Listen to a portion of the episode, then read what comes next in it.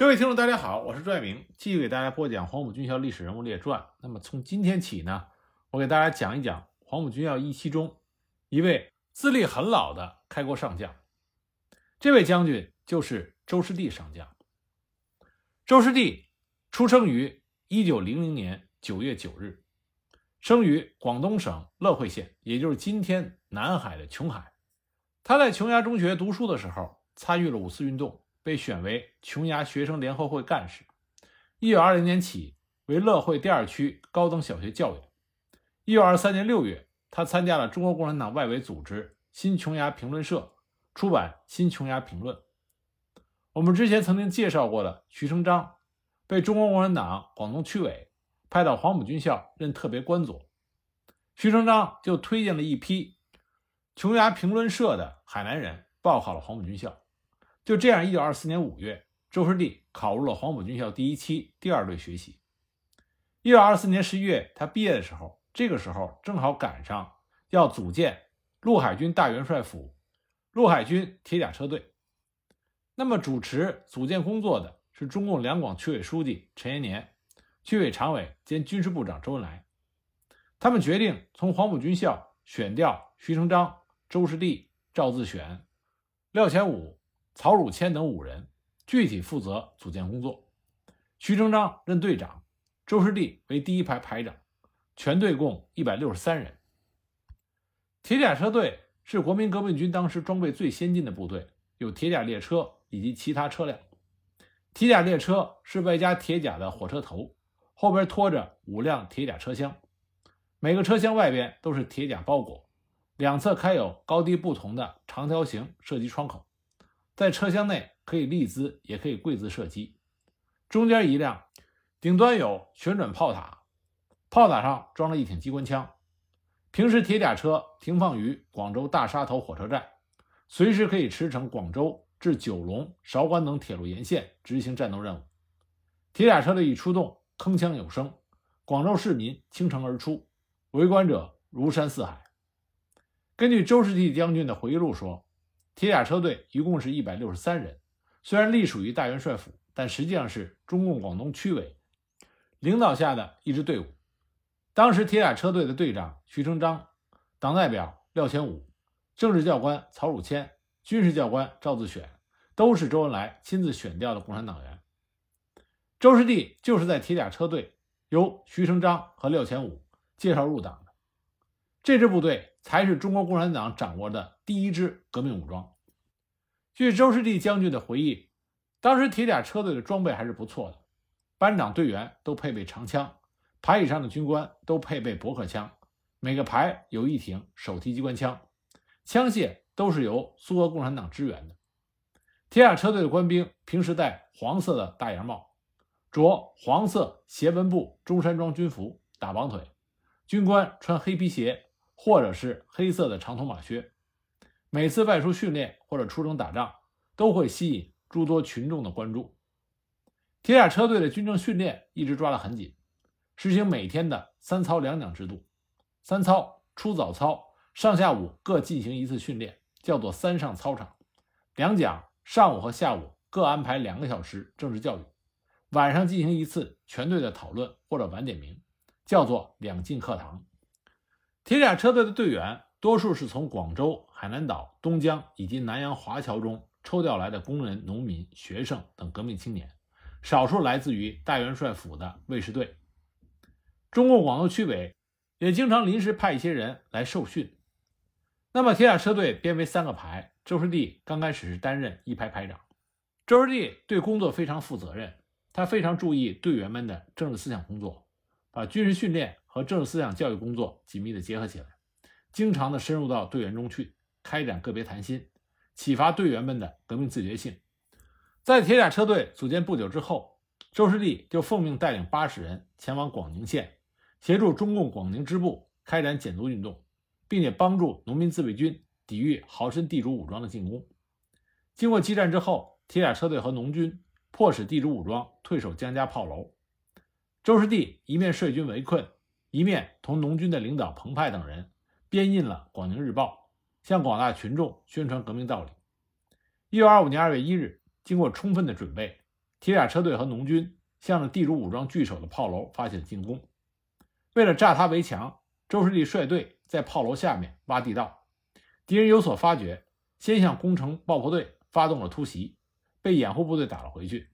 随后又从围墙上向地道口抛掷火药包。有一次，火药包竟然落在正在作业的彭湃和周师弟的身旁，千钧一发之际，被周师弟一脚踢飞。经过三天两夜，终于挖好了地道，填入炸药之后，随即引爆。但由于经验不足，炮楼只是炸开了一道裂缝。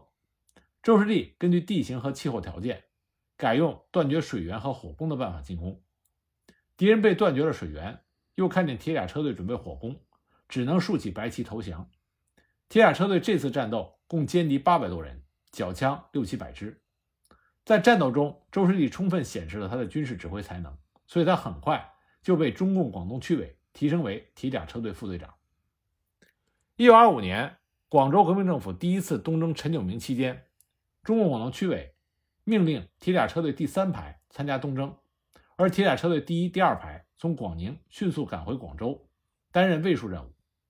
当时在铁甲车队驻地不远处，还驻有一支航空局直辖的飞机掩护队，其任务是守卫飞机场和飞机。飞机掩护队队长等人有旧军阀的习气，而且被发现有暗中与帝国主义和叛军勾结的迹象。这个时候，广州空虚，飞机掩护队一旦哗变。将对广州造成较大的威胁。一九二五年四月，中共广东区委经过考虑决定，首先通过广州革命政府和航空局将飞机掩护队原来的队长调走，再派周士第兼任航空局飞机掩护队队长，赵自选任党代表，接管并且改造飞机掩护队。周士第、赵自选到达飞机掩护队之后，遵照上级的指示，选择用和平的方式来改造这支队伍。上任第二天，周士第和赵自选就召集了飞机掩护队的排长们开会。由于不明来意，排长们情绪紧张，有一个居然带着驳壳枪前来，子弹还上了膛，准备一语不合就拔枪相向。周师弟和赵自选不动声色，与大家亲切的交谈，讲明来意，让大家明白他们来的目的只是为了搞好革命工作。会议的气氛顿时就缓和了下来。那个配枪赴会的排长深受感动，立刻就把插在怀里的驳壳枪拿出来，承认自己想错了。周师弟当场就将枪还给了他，并让他继续担任原职。此后，周士第深入基层，做好团结大多数人，积极开展政治思想教育工作，迅速的和战士们打成一片。他向大家宣传国内外的革命形势，揭露了帝国主义和封建主义剥削压迫工农的罪行，提高了战士们的觉悟。他还健全了财务制度，改变了以前士兵们伙食差、生活艰苦的状况，解决了大家的切身利益问题，使大家很满意。在周士第等人的积极工作下，仅用了很短的时间，就把飞机掩护队改造成为了共产党领导下的一支革命武装。一个月后，飞机掩护队在平定滇桂系军阀叛乱的作战中，听从周士第的指挥，和铁甲车队共同担任警戒任务。并且配合了黄埔学生军和叛军的一个师，连续作战十几个小时，俘虏敌人几百人，得到了中共广东区委的表扬。一九二五年七月一日，随着广州国民政府成立，铁甲车队也随之改为国民政府铁甲车队，仍然简称为铁甲车队。省港大罢工爆发之后，港英帝国主义分子采取各种卑劣的手段来破坏封锁，并且挑起了一系列的冲突事件。中共广东区委抽调铁甲车队队长徐成章到省港罢工委员会任总教练，周士第升任为铁甲车队队长。八月初开始，周士第率领铁甲车队奔赴深圳沙头角一带，援助工人纠察队完成执行封锁香港的任务，并且配合中共地方党组织开展农运。十月，国民革命军第二次东征陈炯明，港英帝国主义趁机支持陈炯明残部数百人。在深圳大鹏湾一带进行骚扰破坏。三十日，周士第得知陈炯明的残部包围了驻鲨鱼涌的工人纠察队的消息，立立和廖千武带领铁甲车队四个班由深圳前往救援。十月三日深夜，铁甲车队的战士突然遭受数百敌人的进攻，周士第指挥四十多名战士以及工人纠察队一百多人，那么工人纠察队很多人还没有枪，进行了顽强的抵抗。战到次日清晨，英国军舰赶来助战，用机枪扫射，还有一架飞机侦察投弹。战斗中，铁甲车队的班长黄华和他率领的全班战士壮烈殉国。为了保存革命力量，周士第和廖乾武商议之后，决定实施突围转移。周士第率领铁甲车队的部分队员打前锋，廖乾武跟工人纠察队居中，排长李振森带领部分铁甲车队的队员断后。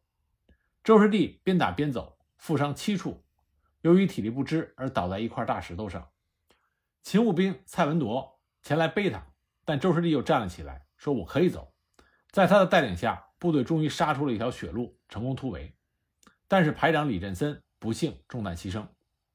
突围之后，周士第听到还有枪声，判断还有同志没有撤出来，于是又杀了回去。但走了一段路之后，已经听不到枪声。周士第判断敌人已经完全占领了鲨鱼涌，所以随机应变，一面派少数战士开枪呐喊。一面让当地的农民给敌人送假情报，说淡水方面的黄埔军校学生军打过来了。这时候已经占领了鲨鱼涌的敌人正在埋锅造饭，一听说学生军打来了，立即四散奔逃。一些原来躲藏起来的、受伤的或者被敌人抓去的同志，趁势就冲杀了出来。周士第和战士们安全归来，就受到了热烈欢迎。中共广东区委和周恩来对于周士第和铁甲车队在鲨鱼涌战斗中取得的成绩。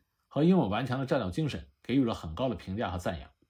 省港罢工委员会和广州各界民众专门组织了几次英雄事迹报告会，邀请周士第向各界人民报告沙峪涌战斗经过和勇士们的光荣业绩。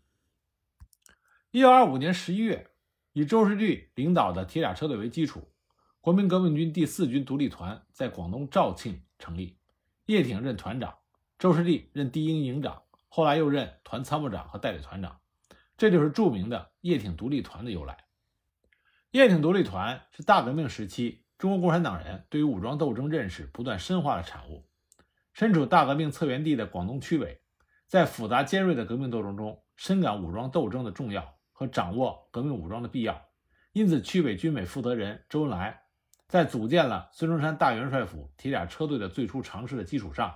决定建立由中国共产党直接领导的一支正规军队。一九二四年初，国共合作正式形成之后，广东的革命形势十分复杂。一九二五年下半年，中共广东区委书记陈延年、军委书记周恩来开始策划，在其直接掌握的铁甲车队的基础上，建立一个团的正规军队。他们认为，当时正处于国共合作，不宜完全抛开国民党，于是他们决定在统一战线的旗帜下。在国民革命军第四军建立以共产党员为骨干的革命武装，并且委派刚从苏联东方大学学习之后，又在苏联红军学校受训归来的共产党员叶挺担任该团的组织领导工作。建团的地点选在肇庆。一九二五年夏秋之间，周恩来找到陆海军大元帅府铁甲车队的党代表、共产党员廖乾武谈话。当时周恩来指出。我们要建立一支在我们党直接领导下的正规军队，现在要准备一批干部组建独立团。你们铁甲车队大部分同志都要到独立团去，还要从黄埔军校抽一部分同志去，但主要是你们铁甲车队。不久，包括周士第在内，铁甲车队近百人调到肇庆。一九二五年十月二十一日，值国民革命军第四军独立旅扩编为十二师的时候，叶挺独立团正式成立。中共广东区委为了实施对独立团的直接领导，在独立团内部设立了中共支部，隶属于广东区委。在正规军队中设立中共支部，这不仅在当时国民革命军中没有，这在中国共产党的建军史上这也是第一个。广东区委的组织部长穆青经常到肇庆，加强对独立团的联系，传达区委的指示，了解独立团的情况。叶挺、周士第等干事会的成员。也经常到广州找周恩来、陈延年请示汇报工作，干部的任免调动以及兵员的补充，都是由广东区委决定的。对第四军只是采取先斩后奏的形式。广东区委除了采取公开的途径对独立团实施直接领导外，还委派了西江特派员共产党员吴铁若到肇庆十四路，代号为一百，与独立团建立了单线联系，从秘密途径掌握独立团。叶挺独立团是一支完全与旧军队截然不同的部队。当时在叶挺、周士第等人的率领下，在全团展开了一场反打骂、反贪污的活动。叶挺抓住一些典型的事例进行教育，比如说一个连长经常贪污办公费和士兵的伙食费，粗暴地打骂士兵。叶挺批评教育他，但是他拒绝认错，叶挺就撤掉了他的连长职务。还有一个排长不仅任意的打骂士兵，上街时无理辱骂老百姓，破坏军民关系。后来又发现他到独立团工作是通过私人关系进来的，没有经过团部的审查批准，所以叶挺将他撤职。经过叶挺、周士第等人不断的努力，官兵关系进一步的密切起来，士兵们的革命积极性也更加的高涨。独立团成立的时候，除了第四军的后勤部外，肇庆还残存着越桂战争时候的散兵游勇，当地居民受扰不浅。又因为国民革命军来源复杂，军队时有欺压百姓的现象，那么叶挺和周士第为了保境安民，组成了军警巡查队，轮班在街头巷尾巡查。有的时候，他们还亲自化妆成下级军官或者士兵，带队巡查，及时的处理盗窃、吸毒、赌博、流氓行凶、侮辱妇女、买卖不公等不轨行为。据说有一次，团长叶挺带领一些战士在街上巡逻。看见一名其他军队的连长向农民买东西少付钱，还逞凶打人，叶挺就让巡逻队上前制止。结果那个家伙还气势汹汹地说：“你们是什么人，竟敢来管我？”叶挺走上前去，递上自己的名片。这个连长一看以后，才知道对方就是叶挺，吓得浑身发抖，只好老老实实的受罚。自此以后，其他部队的官兵互相告诫，再也不敢在大街上胡作非为了。在叶挺独立团驻肇庆期间，肇庆的社会治安良好，群众的生活安定，所以当地人民十分的拥戴独立团。在独立团组建之后，叶挺、周士第等人坚决贯彻中共广东区委军委书记周恩来关于加强政治建军的批示，对独立团进行了严格的军政训练。从此，独立团的各项工作都进了一步，从思想上、组织上和军事上都奠定了具有坚强战斗力的革命军队的初步基础。建团之初，由于部队的来源复杂，部队里和其他军队一样存在着种种恶习。为了改变军中不良情况，广东区委对独立团做了具体指示：一、部队要统一意志，只有团体才有战斗力；二、注意发展党员和建设党的组织；三、加强政治教育，提高官兵的觉悟，严禁打人骂人；四、严禁贪污，连队官兵一致。独立团根据上级党的指示。开展了三反，也就是反贪污、反打骂、反报假活动，撤销了一批贪污的成员。随后又针对士兵的报假现象，开展了反报假教育，反复强调我们是革命军，与一切的旧军队完全不同。党支部还不断的对部队中的党员、军官、士兵进行政治思想教育。叶挺独立团通过三反活动和政治教育，清除了旧军队的恶习，部队的面貌。焕然一新，在开展政治教育的同时，独立团进行了严格的军事训练。叶挺毕业于军事学校，那么周士第等人毕业于黄埔军校，同时他们也有着丰富的实战经验。那么叶挺就决心将部队训练成苏联红军式的有坚强战斗力的革命军队，要求部队练成铁脚马眼神仙肚。独立团在部队中掀起了四操三讲的训练热潮。四操是。早晨一次跑步做早操，上下午各一次军事操练，黄昏一次体操。三讲是上下午各一次军事课或者政治课，晚上点名训话。战士们很快就掌握了射击、投弹、刺杀、匍匐前进、摸爬滚打、跨越障碍阻碍等基本功，把部队练成了铁脚马眼神仙渡。独立团平时练兵多在南教场，野外训练多在七星岩。北岭山、鼎湖山等地，经常分成两队进行攻防对抗演习。巨星桥是进入七星岩的唯一通道，韩竹径是通往玉屏岩顶的咽喉，都是一夫当关、万夫莫开之险。他们经常在那里结合实战，反复演练，摸出有效的攻防战术。这对于之后独立团在北伐战争中攻取两桥，攻陷武昌，受益匪浅。独立团很重视长途拉练。鼎湖山离肇庆城区四十里，海拔一千多米。叶挺经常把部队拉出去，急行军到鼎湖坑口，部队经过长途跋涉以后，又立即登山。这种严格训练，严于治军，为日后北伐战争中独立团长途行军、跋山涉水、以少胜多，并且屡战屡捷创造了条件。那么，叶挺独立团在肇庆驻防期间，还支援了当地的农民运动，参加了几场战斗。最突出的是支援高要农民运动，出兵处理岭村事件。一九二六年一月初，发生了震惊广东全省、影响全国的高要惨案，又称为岭村事件。事件发生之后，经过上级同意，叶挺率兵进驻离岭村不远的武村。一九二六年三月五日，反动地主纠集民团，神打五千多人，企图要消灭独立团。面对敌人来势汹汹，叶挺指挥若定，当机立断。亲率第二营在五村大背头一带迎击敌人，协同作战的农军一见敌人气势汹汹而来，顿时恐慌起来。叶挺鼓励农军：“有革命军在，无需惊恐，听从指挥，多放大炮，以壮声威。”敌人一窝蜂地冲了上来，叶挺命令部队向两边散开，占领有利地形，然后朝天放枪。因为冲上来的敌兵很多是受骗并且给地主卖命的农民和神打，为了教育争取他们。吓唬他们，以瓦解敌军。直到敌人逼近，对部队产生直接威胁的时候，叶挺才下令射击，当场击毙四五十人，然后发起冲锋，将敌人完全打散。三月八日，叶挺、周师弟等人率领第二、第三营和农军直捣地主民团大本营罗建村。战斗一开始，叶挺就率部发起猛攻，先把敌人的火力压住，然后开展政治攻势，命令部队向敌人喊话，并让农军高唱歌谣，以瓦解敌人。敌人军心动摇，叶挺又考虑炮轰会误伤百姓，非到不得已时不要开炮，提出不伤村民、活捉匪首的口号，并对敌人宣布“顽抗者杀，缴械者饶”。经过激烈的战斗，独立团终于彻底拔除了反动地主武装的老巢罗建，摧毁了反动地主武装。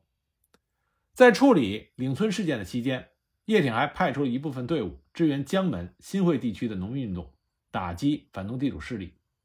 江门有一股地主与土匪相互勾结，经常四处抢掠，无恶不作，扰乱社会治安，破坏农会。附近的农民不堪蹂躏，迫切地要求独立团为民除害。部队到达之后，由于该地楼高势险，土匪负隅顽抗，一时间难以拔除。由于任务艰巨，叶挺亲自赶赴江门指挥战斗。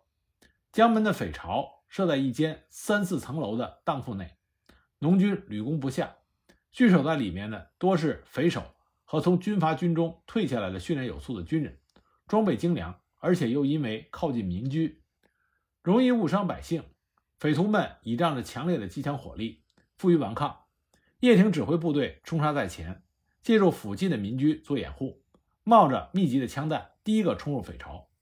官兵们奋勇向前，一鼓作气地攻下了匪徒们经营多年的老巢，活捉了匪首。战争终于取得了胜利。江门百姓对于革命军的英勇战斗精神称颂备至，尤其对叶挺大加赞誉。就这样，叶挺独立团在中国共产党的直接领导下，加上有了叶挺、周师弟这些英明的军事指挥官，经过严格的军政训练和走人民群众的路线，部队的军政素质大大提高，练出了铁的作风、铁的纪律、铁的战斗力，从而使他在肇庆建团之后迅速的红了起来。并且为日后在北伐战争中赢得“铁军”的称号奠定了基础。周师弟在后来叶挺调离独立团之后，成为独立团的代理团长。一九二六年底，叶挺独立团改称为国民革命军第四军第二十五师第七十三团。那么周师弟仍然任团长。那么在八一南昌起义前，周师弟作为七十三团团长，他率领他的团驻扎在九江的马回岭。在他身边任团政治指导员的人是李硕勋，他的参谋长是大名鼎鼎的许继深。那么在南昌起义中，周师弟将驻扎在九江马回岭的第二十五师七十三团全部、七十五团重机枪连和七十五团三个营，共三千多人拉到了南昌参加起义，这受到了当时中共中央前敌委员会书记周恩来的称赞。那么周师弟对于南昌起义做出了怎样的重要贡献？我们下一集再给大家具体的讲。